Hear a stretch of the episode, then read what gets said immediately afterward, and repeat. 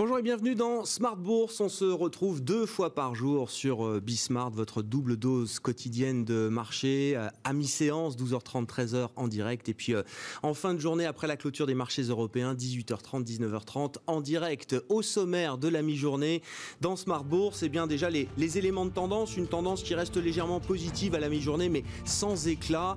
Le CAC 40 s'est un peu essoufflé, toujours au-delà des 5000 points. La séance est calme en termes d'actualité macroéconomique ou, microéconomique. Et dans ce contexte de rentrée ou de pré-rentrée, les investisseurs attendent le grand rendez-vous des banquiers centraux, la rentrée des banques centrales, avec le symposium traditionnel organisé par la Réserve fédérale américaine de Kansas City en l'occurrence, le symposium de Jackson Hole dans le Wyoming qui, cette année, crise pandémique oblige, se tiendra de manière virtuelle. Et très intéressant pour tous ceux qui euh, s'intéressent de près ou de loin aux thématiques monétaires, aux problématiques des banques centrales le fait que ce symposium soit virtuel permettra à tout le monde de suivre les débats et les discours des banquiers centraux qui participeront à ce, grand rendez-vous. C'est une première et effectivement, ça apportera peut-être un, éclairage euh, supplémentaire aux investisseurs. Les enjeux de ce symposium de Jackson Hole, on en parlera dans un instant avec John Plassard de Mirabeau et compagnie qui sera avec nous par téléphone. Et puis le grand invité de la mi-journée dans euh, Smart Bourse sur Bismart, c'est Didier Saint-Georges qui nous accompagnera, membre du comité d'investissement de Carmignac Gestion.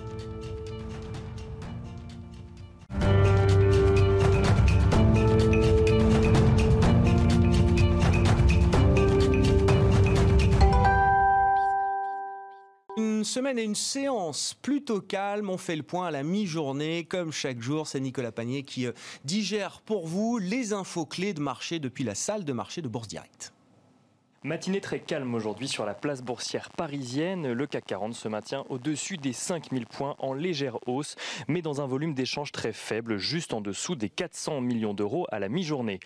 Le DAX progresse de son côté, aidé par l'accord des différents partis de la coalition allemande de prolonger les mesures de soutien à l'économie. Parmi les mesures évoquées, l'aide au chômage partiel et le gel des règles d'insolvabilité. Côté français, le plan de relance sera lui annoncé le 3 septembre. Jean Castex l'a annoncé ce matin sur France Inter. S'il faut donc attendre encore une semaine avant de connaître l'étendue de celui-ci en détail, le Premier ministre a tout de même annoncé une mesure exceptionnelle de 2 milliards d'euros pour le secteur de la culture.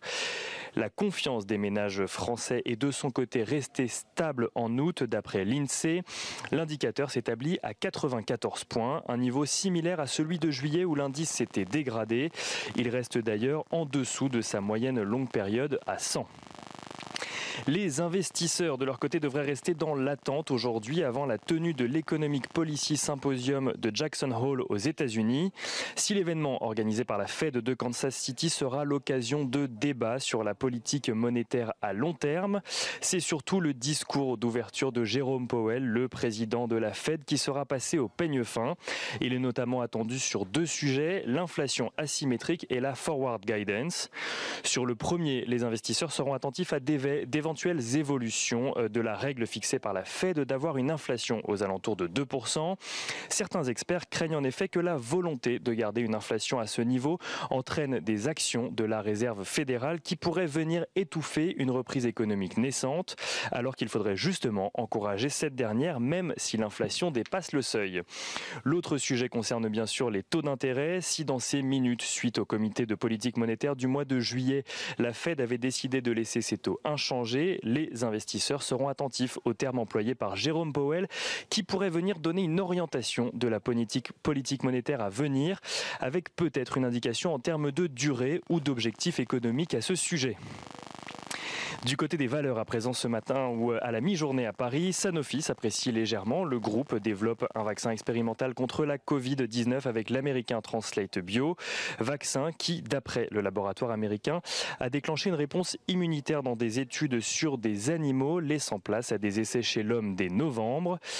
Eiffage en hausse également euh, à la mi-journée à Paris. Le groupe, le groupe a annoncé avoir remporté en groupement un contrat portant sur la réalisation du nouveau siège de la RTBF à Bruxelles pour 100 millions d'euros. Et la valeur à suivre aujourd'hui à la bourse de New York, cette fois-ci attendue en hausse dès l'ouverture à en croire les échanges en avant-bourse, c'est bien sûr Salesforce. Le numéro 1 mondial du CRM a publié des résultats bien meilleurs que prévu, affichant un chiffre d'affaires en hausse de 27,5% à 5,1 milliards de dollars et un bénéfice par action à 1,44 dollars contre les 0,77 attendus. Nicolas Panier, en, fil rouge tout au long de la journée sur euh, Pour vous apporter les infos clés de la, séance euh, boursière et Nicolas qui est avec nous évidemment à 12h30 et à 18h30 euh, pour le résumé de la séance du jour. Le CAC évolue légèrement dans le vert, autour de 5015 points actuellement. L'euro dollar se traite légèrement au-delà de 1,18 et les indices futurs américains sont un peu partagés. Le futur S&P 500 est en légère retraite tandis que le Nasdaq futur lui continue de progresser dans la perspective de l'ouverture de Wall Street cet après-midi. Thank you.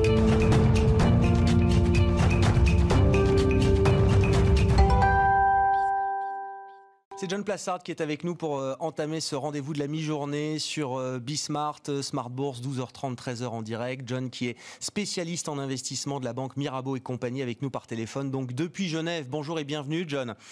Bonjour Merci beaucoup d'être d'être avec nous pour répondre à cette question. Enfin, c'est vous-même qui vous posez la question ce matin dans votre note de, de marché quotidienne, John. Pourquoi est-ce que le symposium de Jackson Hole est-il crucial. Je le rappelle, hein, c'est le grand symposium qui marque, on va dire, la, rentrée des classes pour les banquiers centraux et qui se tiendra de manière virtuelle cette année. Pourquoi ce rendez-vous est-il important?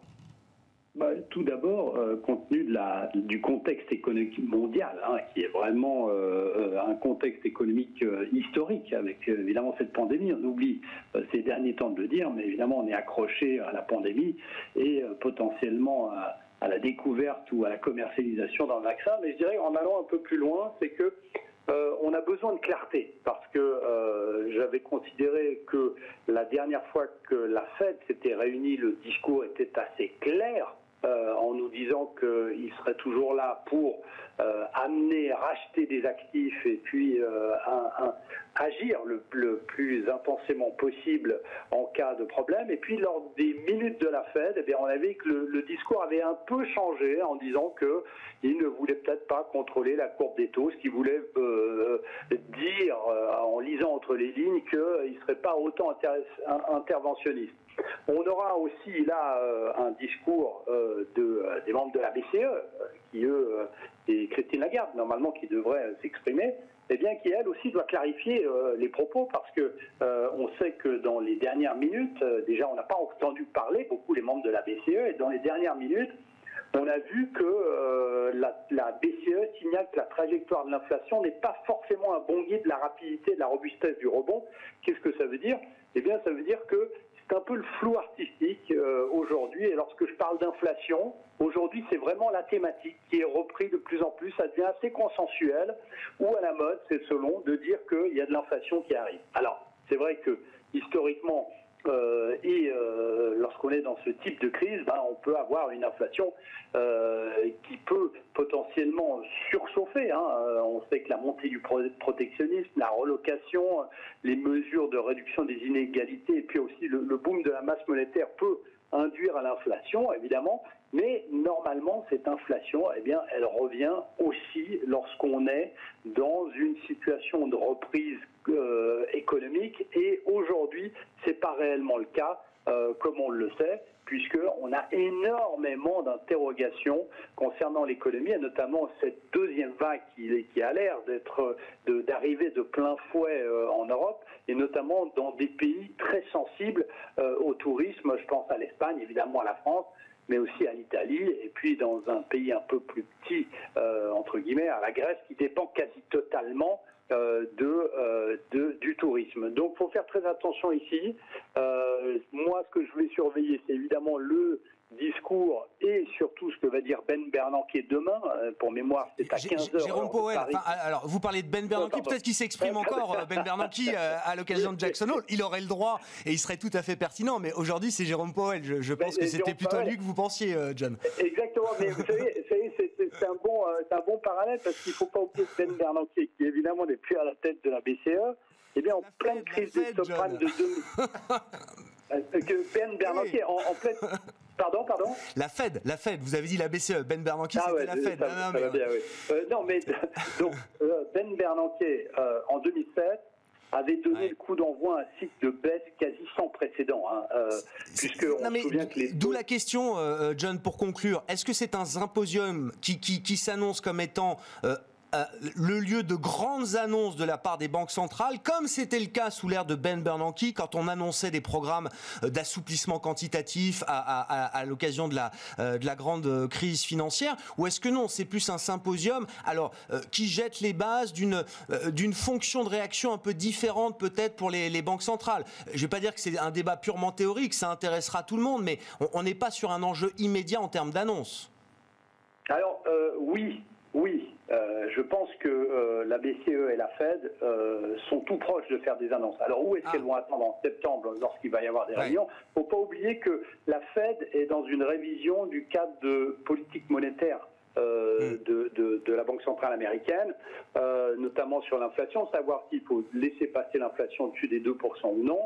Et euh, la BCE, d'un autre côté, euh, a dit qu'elle aurait l'évaluation de la situation économique lors de la prochaine réunion, c'est-à-dire en septembre. Donc on est très proche ah hein, de ces réunions et potentiellement, on sait que euh, ce symposium peut nous donner des indications, des pré-indications avant ces réunions cruciales de septembre. L'occasion de, jeter quelques pistes, quelques petits cailloux pour les investisseurs sur ce qui seront peut-être les prochains mouvements des grandes banques centrales européennes américaine à la rentrée. Merci beaucoup euh, John. John Plassard qui était avec nous euh, en direct par téléphone depuis Genève, spécialiste en investissement de la banque Mirabeau et compagnie.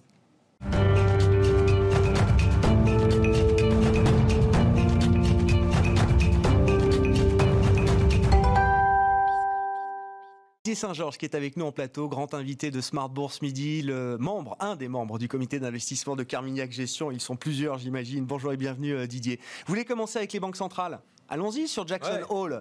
Avec plaisir, parce que je, voudrais bien ajouter quelque chose euh, qui, en effet, me semble, si ce n'est historique, en tout cas potentiellement très important. Euh, quand on regarde sur les dix dernières années, euh, une des choses qu'on a appris quand même, c'est que tout le quantitative easing du monde ne crée pas d'inflation. Mm. Hein, euh, toute cette masse, base monétaire absolument gigantesque apportée par les banques centrales, euh, bah, est restée dans les actifs financiers. Donc ça a fait monter les marchés financiers. On, on a tous profité. Mais clairement, on sait très bien que non seulement ça n'a pas créé beaucoup d'activité économique, hein, certainement pas d'inflation. Alors pourquoi ça pourrait être différent cette fois? Et, en effet, le sujet, le thème, hein, c'est cette euh, réforme de la stratégie de politique monétaire euh, qui devait d'ailleurs être publiée plus tôt. Puis finalement, les événements ont fait que ça sera reporté à septembre. Mais aujourd'hui, forcément, ça va être difficile pour euh, l'actuel président de la Fed de, de, ne pas en parler. Mm. Alors pourquoi ça peut être important? C'est parce que la grande différence entre le traitement de la crise de 2020 et la, crise de 2008, c'est que les banques centrales ne sont plus simplement à faire du quantitative easing, c'est-à-dire acheter des actifs financiers, mais elles font deux choses. D'une part, elles obtiennent le soutien des gouvernements qui font de la relance budgétaire. Et en plus de cela, ce qui est peut-être absolument décisif potentiellement, les prêts qui sont faits par les banques sont de plus en plus garantis par les États. Hmm. Autrement dit, ce qui a retenu les banques globalement, en Europe et aux États-Unis, de beaucoup prêter et donc de transformer cette base monétaire en véritable flux monétaire qui alimente l'économie, les emprunts, les investissements, etc. Eh bien, cette fois-ci, les banques garanties par l'État vont pouvoir utiliser toute cette liquidité pour prêter. Par conséquent, peut-être que, peut-être que, euh, on pourrait finalement avoir un effet inflationniste euh, de toute cette liquidité monétaire. Et Dieu sait qu'il y en a de la liquidité. Et toute la question, et c'est ça le sujet de Jackson Hole potentiellement, c'est de se dire si en effet il y avait un impact inflationniste de cette façon nouvelle de gérer une crise économique, alors quelle serait la réaction de des Comment faudrait-il réagir? Est-ce que les banques centrales diraient, bah, dans ce cas-là, on fait notre job, hein, on remonte les taux. Si l'inflation remonte, ou est-ce que, au contraire, compte tenu de, du besoin d'inflation, ils laisseraient l'inflation monter? Donc cette question-là, qui n'était pas du tout un sujet depuis dix ans, le redevient potentiellement si en effet on considère que le traitement de la crise économique aujourd'hui, parce qu'il passe par les banques, parce qu'il passe par les États qui, qui garantissent les banques, on pourrait imaginer qu'à l'horizon 2021, c'est quand même pas très éloigné, on ait en effet un impact inflationniste de ces, euh, ces montagnes de liquidités qui ont été injectées, auquel cas la réponse des banques centrales devient très importante.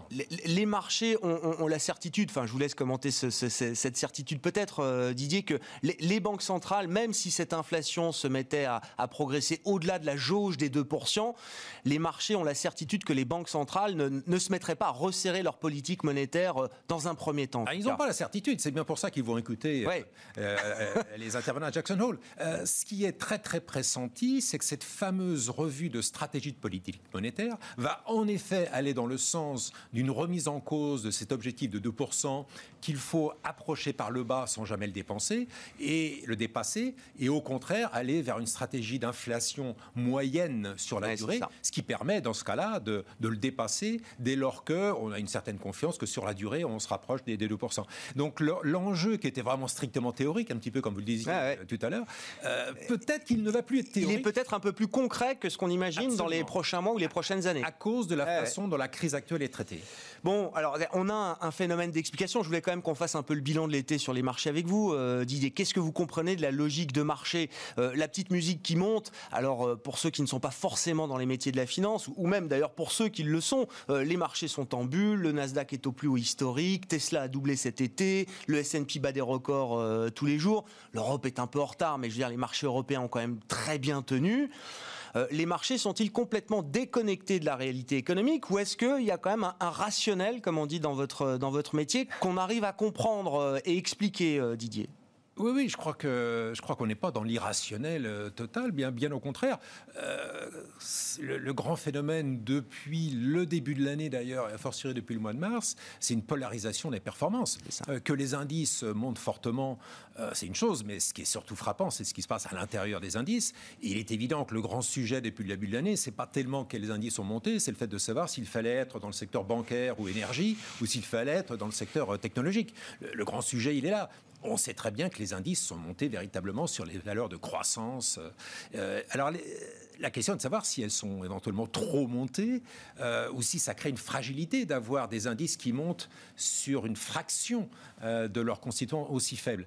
Euh, si ces valeurs de croissance sont les moteurs de performance, justement, qu'est-ce qu'on peut en dire? Est-ce qu'elles montent parce qu'elles font des bénéfices et que le marché salue justement peut-être une capacité bénéficiaire augmentée à travers la crise pandémique hein? Les gagnants d'hier renforcent peut-être leur, leur, position dans le, le monde post-crise post du, du Covid est-ce que c'est simplement des valeurs qui sont toujours plus chères parce que les investisseurs euh, cherchent des coffres forts absolus, alors sur les différents marchés, mais sur les marchés actions également? Qu'est-ce qui explique justement cette performance? Euh, Alors il y a un petit peu, un petit peu de tout, comme toujours. Il n'y a pas une seule, un seul facteur. un seul facteur. mais il est très très clair que le premier facteur que vous invoquez est, absolument dominant, c'est-à-dire qu'il se passe deux choses concomitantes. La première, c'est que ces valeurs, on va dire, de nouvelles technologies, mmh. c'est-à-dire non pas les, producteurs d'ordinateurs, mais, mais les gérants de plateformes euh, euh, Internet, euh, un, ont eu des résultats 2020 qui globalement sont en hausse sont en hausse. Hein. donc on est, on est dans un comportement là, sectoriel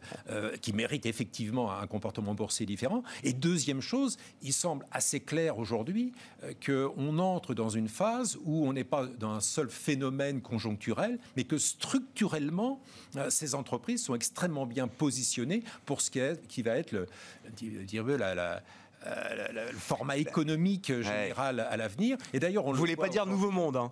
Oui, voilà.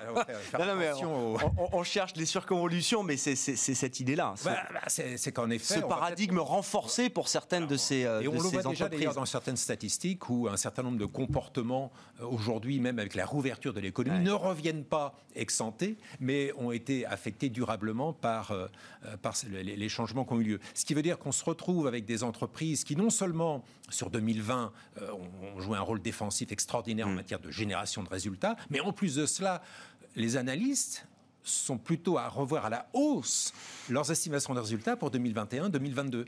Par conséquent, ces titres-là, qu'ils aient largement surperformé et qu'effectivement les capitaux soient allés sur ces valeurs-là, me paraît tout à fait justifié.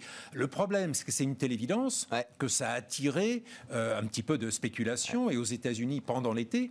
C'est une nouvelle euh, qui est peut-être petit peu hermétique euh, en Europe, mais, mais, mais c'est un phénomène assez important quand même. Les particuliers aux États-Unis euh, se sont positionnés boursièrement sur ces valeurs-là. Et donc les traders Robinhood, comme on les appelle, hein, c'est ça, l'application des millennials qui permet bah, en, deux clics d'acheter du Apple et du Tesla, surtout du Tesla.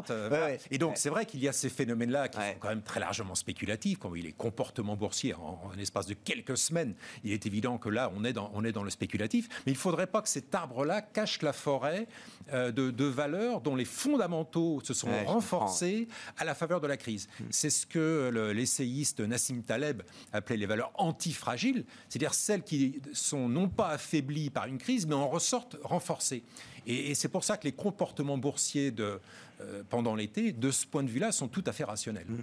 Si, on regarde justement, restons du côté euh, américain, enfin quand on parle de tech, évidemment, on regarde essentiellement du, côté américain et chinois euh, aussi. Euh, vous avez des valeurs tech chinoises chez Carmignac. Juste un mot de l'élection américaine, là, dans ce contexte. L'été sur les marchés a été quand même relativement calme, pas de grandes secousses, peu de volatilité, en tout cas sur les, sur les grands marchés. toujours la question qu'on se pose dans, ce, dans ces cas-là, est-ce qu'il faut se préparer à un retour de volatilité? Alors c'est la vie des marchés en permanence, évidemment, mais si on cherche des événements qui pourraient ramener un peu de volatilité, Qu'est-ce qu'on peut dire des élections euh, américaines? C'est pas tout à fait le sprint final, mais on rentre, on rentre quand même un peu dans la, dernière séquence, là, 20 minutes avant la fin du match, euh, comme me disait un intervenant hier.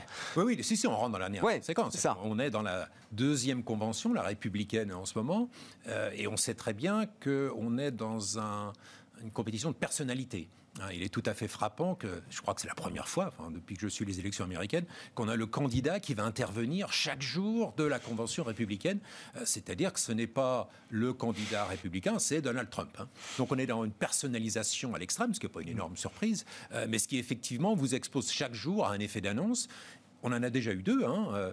Euh, premier jour, c'était pour donner un, un traitement de fast track à ce qui pourrait être euh, un, vaccin euh, d'origine américaine. Euh, deuxième jour, c'était pour confirmer, c'est quand même pas une énorme nouvelle, mais confirmer que la phase 1 euh, du deal commercial avec la Chine euh, encore vivant, comme si c'était Parfois des nouvelles qui viennent de nulle part, ça va bien, bon, sur le front chinois. Euh, mais donc on, va avoir cela, et, par conséquent, on va avoir quelque chose qui va être lié un petit peu à l'événementiel au jour le jour, sachant que Donald Trump... Au-delà de l'écume de cette, cette campagne, c'est il, y a, y a un risque de, que ce soit un vrai sujet de trouble pour les investisseurs sur des points particuliers, des points précis, où c'est le, voilà, le, fonctionnement de la démocratie américaine aujourd'hui, et finalement les marchés vont regarder ça de Alors, manière un peu distante. Il y a un aspect politique, un aspect économique. Sur le plan économique, qui devrait être celui qui nous importe le plus, euh, quand vous regardez les programmes économiques de l'un et de l'autre, sachant que Donald Trump n'a pas véritablement de programme économique, mais qui est essentiellement la continuation de ce qu'il a pu faire jusqu'à présent.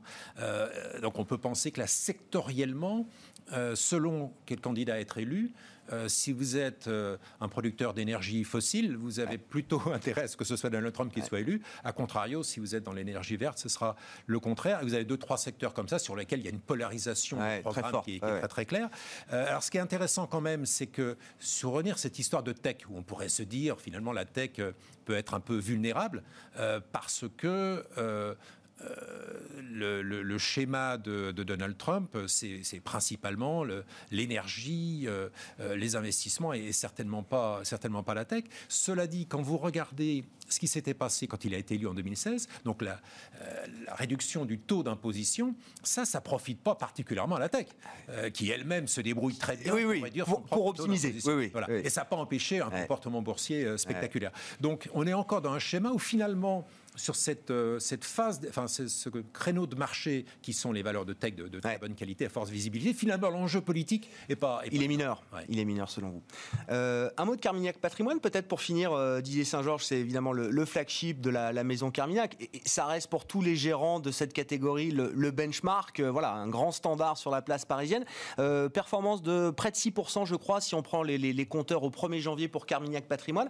Qu'est-ce que déjà comment vous jugez cette performance au regard de l'ensemble du marché euh, aujourd'hui, des fonds patrimoniaux, euh, Didier et, comment vous expliquez justement cette, euh, cette performance positive hein, Alors, certains indices sont positifs, mais en Europe, les grands indices européens sont encore loin d'être positifs. Oui, et je me permets de signaler qu'effectivement, c'est le flagship, mais c'est quand même pas le, seul fonds. Et, on a le bonheur de voir qu'on a d'autres fonds qui, font des très très bonnes performances. Nos fonds actions globaux émergents sont à plus 15 et donc très très au-delà de leurs indicateurs de référence qui, eux, sont encore en territoire négatif. donc, Carminac Patrimoine profite, je dirais, de la, du bon comportement de toute la gestion. Et effectivement, si c'est le benchmark, bah aujourd'hui, le benchmark est plutôt, plutôt, plutôt positif. Plutôt en tête de, dans le haut du panier. l'utilise comme référence.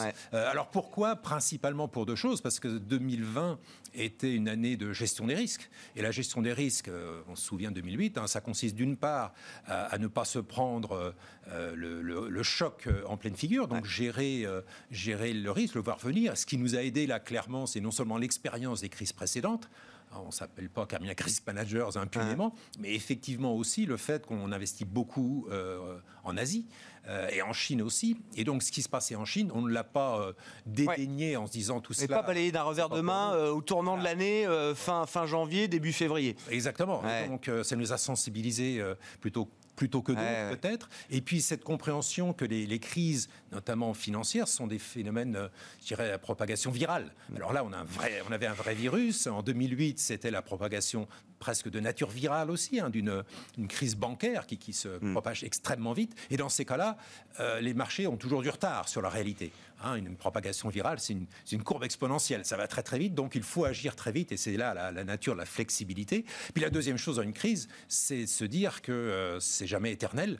Et en 2008, le coup de bravoure, si eh j'ose dire, de Camilla Patrimoine, ça avait de se réexposer au mois de mars. Et là, c'était de. Mars 2009, le combat du marché, bien sûr. Voilà. Et là, mars 2020, euh, même chose. Et c'est ça. Euh, donc, Il fallait voir la lumière au bout du tunnel. Il fallait. Ah, ouais, c'est-à-dire, il faut si, vous connaissez cette règle d'or, si vous allez paniquer, il, vaut mieux être le premier à paniquer, euh, mais ça vous permet justement euh, de se rendre compte à un moment donné où tout le monde s'est mis à paniquer, euh, que là, il y a des excès qui sont, qui sont créés. Et ce qui était intéressant, là encore, l'expérience de 2008 était intéressante, c'est que autant on avait pu voir là que tout le monde sous-estimait le problème euh, sanitaire, si vous mm. dire. On n'était pas prêts, pas de masque, etc. En revanche, les banques centrales, elles, elles avaient l'expérience de 2008 et elles savaient que cette fois-là, il fallait vraiment réagir très vite. Et donc, au mois de mars, les, pouvoirs publics se sont mis à l'œuvre et là, c'était le moment. Le temps de réaction de la gestion de la crise par les autorités monétaires et, même publiques derrière a été beaucoup plus rapide qu'en 2008. Ils ont tiré la leçon de 2008. Merci beaucoup, Didier. Merci d'avoir été euh, avec nous dans euh, Smart Bourse à la mi-journée sur Bismart. Didier Saint-Georges, membre du comité d'investissement de Carmignac Gestion.